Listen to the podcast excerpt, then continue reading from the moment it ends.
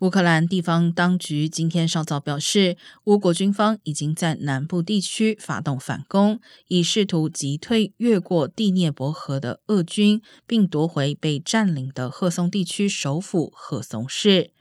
而俄罗斯军方今天稍后表示，俄国部队挫败了乌克兰军方在乌南赫松地区和尼古拉耶夫地区发起的反攻，并对基辅当局的部队造成重大损失，包括摧毁二十六辆战车、三十二辆装甲车和两架苏凯二十五型战机。乌克兰更损失超过五百六十名官兵。